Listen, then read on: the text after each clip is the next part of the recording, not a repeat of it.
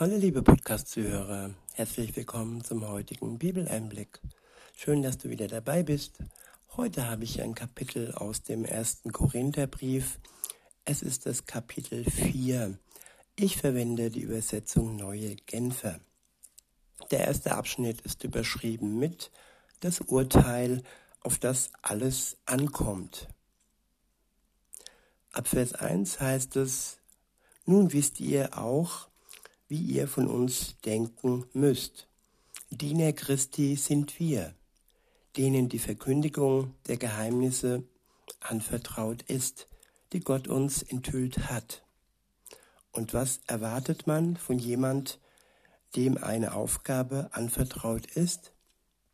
Man erwartet, dass er sie zuverlässig ausführt. Allerdings hat es für mich keinerlei Bedeutung, welches Urteil ihr über mich fällt oder ob sonst irgendeine menschliche Instanz über mich zu Gericht sitzt. Ja, Menschen teilen andere Menschen ein. Menschen fallen, äh, fällen Urteile über andere Menschen. Wer jemand verurteilt, der fühlt sich mächtig. Es geht hier nicht nur um Richter, sondern es geht ja auch um Freunde, um ja Beziehungen, wo einer den anderen verurteilt. Und ja, der Briefschreiber sagt hier ganz klar, dass es für ihn keine Bedeutung hat, welches Urteil über ihn gefällt wird, solange es nicht von Gott kommt, sondern von einer menschlichen Instanz egal welche Instanz auch immer es ist. Klar, wer äh, entscheidet, dass er ins Gefängnis musste, ja, da ist er gefolgt, aber trotzdem war er im Herzen frei. Auch wenn man uns einsperren könnte, wer an Jesus glaubt, der kann trotzdem im Herzen frei sein, weil er weiß, dass sein Urteil am Ende entscheidend ist und nicht das Urteil dieser Welt über uns, weil wir dies äh, tun oder eben auch nicht tun, weil wir dies oder jenes tun oder auch nicht tun, das meine ich. Ich wiederhole nochmal Vers 3 und fahre fort. Allerdings hat es für mich keinerlei Bedeutung, welches Urteil ihr über mich fällt oder ob sonst irgendeine menschliche Instanz über mich zu Gericht sitzt. Nicht einmal ich selbst maße mir ein Urteil über mich an. Ja, das ist auch wichtig, dass wir aufhören, uns selbst zu verurteilen, dass wir uns selbst ja das Leben schwer machen, indem wir uns übermäßig kritisieren. Wichtig ist, ja, wie sieht uns Gott? Hat er uns wirklich im Blick? Liebt er uns? Vergibt er uns? Das sind die Dinge, die entscheidend sind und wichtig sind. Nicht, wie wir über uns selber denken und urteilen. Auch das ist am Ende nicht entscheidend. Nur wie Gott über uns denkt, das ist wichtig für dieses Leben jetzt und auch für das Leben hinaus, das ewige Leben, das wir dann entweder in Verbindung mit Gott ähm, leben oder ja, ich hoffe nicht in ewiger Verdammnis leben wenn wir uns nicht für Jesus entscheiden. In Vers 4 heißt es, ich müsste, ich wüsste zwar nicht, dass ich mir etwas hätte zu Schulden kommen lassen, aber damit bin ich noch nicht gerechtfertigt. Ja, das ist das Gutmenschentum, dass man sagt, ja, ich wüsste ja nicht, was so schlimm an meinem Leben sein sollte, dass ich nicht ein guter Mensch wäre. So denken viele, weil sie sich vergleichen mit anderen, ja mit Mördern und schweren Gewalttätern. Und ja, sie beruhigen ihr Gewissen und ja, sprechen sich selbst frei. Das ist aber auch nichts, was ja am Ende zählt. Der Freispruch Gottes, der ist entscheidend, entscheidend. Wenn Jesus uns freispricht von all unserer Schuld, nachdem wir sie eingesehen haben, nachdem wir sie anerkannt haben, nachdem wir sie bereut haben. Und das ist die Voraussetzung dafür, dass Jesus uns erlösen kann. Und erst dann sind wir richtig frei. Nicht, wenn uns ein Richter, ein weltlicher Richter freispricht oder wir uns selber freisprechen. Nein, der Freispruch Gottes ist entscheidend für unsere Freiheit. Weiter heißt es, entscheidend ist das Urteil, das der Herr über mich spricht. Urteilt also nicht vorschnell, sondern wartet, bis der Herr kommt. Er wird alles Verborgene ans Licht bringen, alles, was jetzt noch im Dunkeln liegt, und wird die geheimsten Gedanken der Menschen aufdecken. Dann wird jeder von Gott die Anerkennung bekommen, die er verdient. Ja, und bis, bis es soweit ist, bis Jesus wiederkommt, können wir mit ihm zusammen in einer Beziehung leben.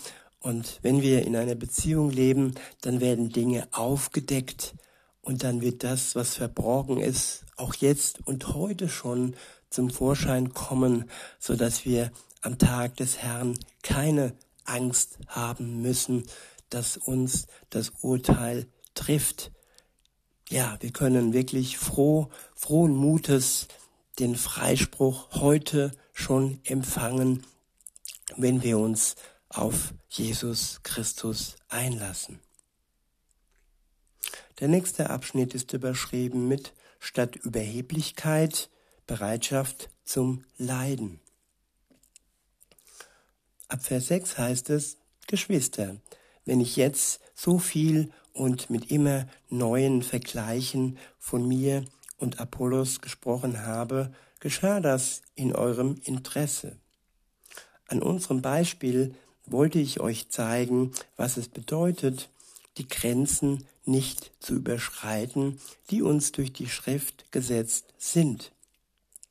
Keiner von euch darf den einen von uns auf Kosten des anderen hervorheben und sich damit auch noch wichtig machen.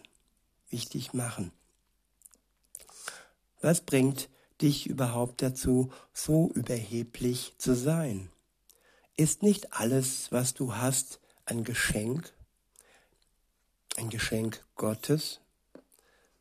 Wenn es dir aber geschenkt wurde, warum prahlst du dann damit, als hättest du es dir selbst zu verdanken?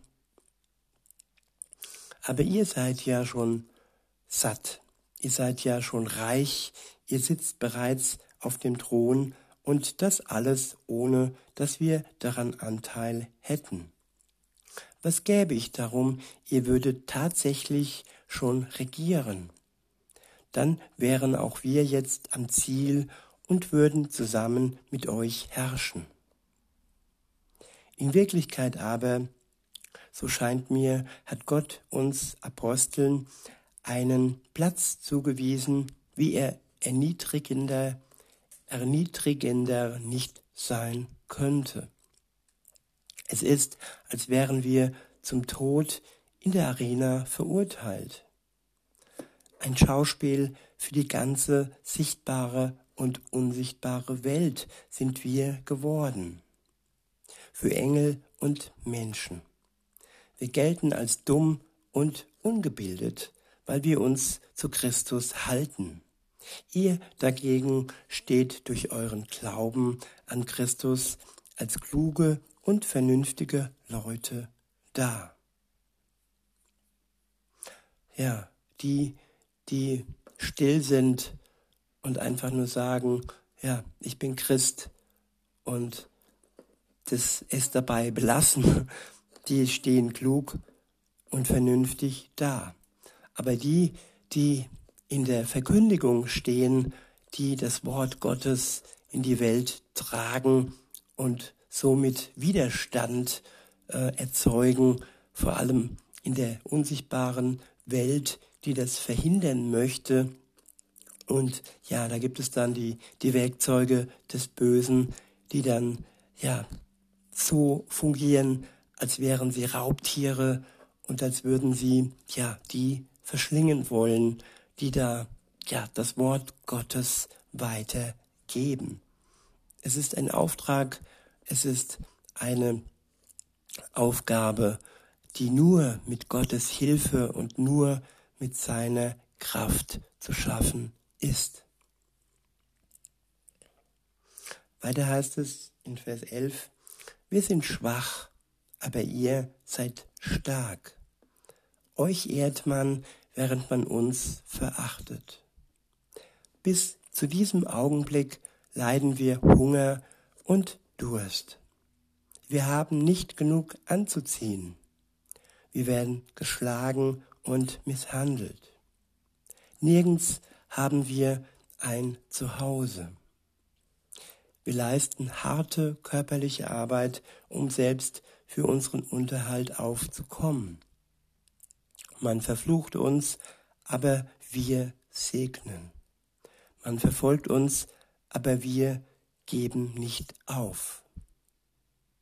Auf Beleidigungen reagieren wir mit freundlichen Worten. Die Welt behandelt uns, als wären wir Abfall. Wir sind der Abschaum der Gesellschaft und daran hat sich bis heute nichts geändert.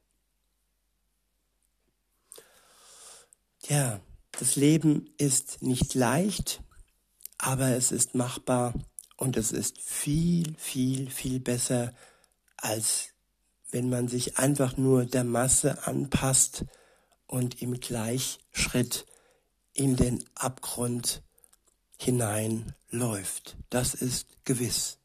Lieber ein erschwerlicher Weg als ein Weg, der am Ende ins Verderben führt. Der nächste Abschnitt ist überschrieben mit Mahnung eines Vaters an seine Kinder. In Vers 14 heißt es, ich schreibe diese Dinge nicht, um euch in Verlegenheit zu bringen. Ich möchte euch nur wieder auf den richtigen Weg führen. Schließlich seid ihr doch meine geliebten Kinder. Denn selbst wenn ihr Tausende von Erziehern hättet, die euch in eurem Christsein voranbringen, hättet ihr deswegen noch lange nicht tausend Väter. Ja, der Vater ist nicht ersetzbar. All die Erzieher in den Kitas und Kindergarten und, und so weiter und so fort, sie ersetzen nicht das vertraute Miteinander zwischen einem Vater und seinem Kind. Worte eines Vaters prägen sich oftmals richtig fest ein. Worte eines Erziehers, ja, sie kommen und gehen in den Kopf und haben nicht die Bedeutung eines wahren Vaters. Und hier in diesem Beispiel ist ein geistiger Vater gemeint, kein leiblicher Vater, sondern das Gefühl eines Vaters, der mit der gleichen Wärme agiert, wie auch ein leiblicher Vater es tut wenn er seine Aufgabe gut erfüllt. Es gibt auch Negativbeispiele, aber das väterliche Bild, das ja erzeugt Wärme, Vertrauen und Liebe. Und das ist auch das Bild des Vaters im Himmel, der mit Liebe auf uns herab sieht. Weiter heißt es dann, dadurch, dass ich euch das Evangelium verkündet und euch zum Glauben an Jesus Christus geführt habe, bin ich euer Vater geworden. Ja, ich hatte auch so einen Vater in Gänsefüßchen und ich war sehr traurig, als er dann die Stadt verlassen hat.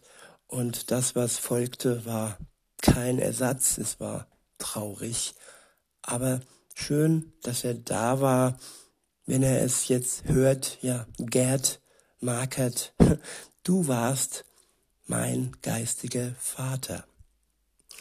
Weiter heißt es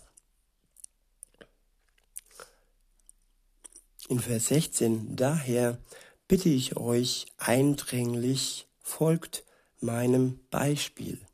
Um euch dabei zu helfen, habe ich Timotheus zu euch geschickt. Den ich liebe, als wäre er mein eigener Sohn und der mir ein zuverlässiger Mitarbeiter in meinem Dienst für den Herrn ist. Ja, als wäre er mein eigener Sohn. Und diese Liebe ist durch Gott möglich. Und auch wenn man selber keine eigenen Kinder hat, so kann man dennoch väterlich lieben. Weiter heißt es, er wird euch die Grundsätze in Erinnerung rufen, nach denen ich meinen Weg mit Jesus Christus gehe und die ich überall in der Gemeinde lehre. Ja, wir vergessen oftmals die Grundsätze, die Grundsätze des Glaubens, die wir am Anfang eines Glaubenslebens ja hören. Ja, die Liebe, die Gnade, die Befreiung, die Erlösung Gottes und die Umkehr, auch wenn wir fallen zurück zu ihm. Darauf müssen wir immer wieder und wieder hingewiesen und erinnert werden, damit wir ja als Mensch nicht vergessen und es aus dem Sinn bekommen. In Vers 18 heißt es, einige von euch spielen sich groß auf, weil sie der Meinung sind, ich würde es nicht wagen, noch einmal persönlich zu euch zu kommen. Doch ihr werdet sehen, wenn es dem Plan des Herrn entspricht, werde ich sehr bald zu euch kommen. Ja, wenn es dem Plan des Herrn entspricht. Das ist eine Ausrichtung, die nicht zu viel verspricht und aber auch nicht zu wenig. Weiter heißt es, und dann interessieren mich nicht die Worte, dieser Wichtigtuer, dann interessiert mich, ob in ihrem Leben Gottes Kraft sichtbar wird. Denn das Reich Gottes gründet sich nicht auf Worte, sondern auf Gottes Kraft. Ja, Worte allein sind nicht entscheidend im Reich Gottes. In ihm ist die Kraft Gottes zu spüren. Auch hier und heute in dieser Welt können wir kraftvolle Menschen spüren, aber wir können auch die Menschen spüren, die nur am Reden sind, leere Worte verbreiten und diese ohne Kraft und ohne Ergebnis Tag für Tag wiederholen. Weiter heißt es, denn das Reich Gottes gründet sich nicht auf Worte, sondern auf Gottes Kraft. Was ist euch lieber? Soll ich mit dem Stock zu euch kommen oder mit Liebe und nachsichtiger Geduld? Mit Liebe und nachsichtiger Geduld. Ja, das ist Gott das ist die Eigenschaft Gottes. Er liebt die Menschheit mit nachsichtiger Geduld. Und der Stock ist nur, ja, das Leid ist nur in Ausnahmefällen, wenn es wirklich sein muss, damit man wieder zurück auf den Weg findet, auf den Weg der Liebe und der nachsichtigen Geduld. In diesem Sinne wünsche ich euch noch einen schönen Tag und sage bis denne.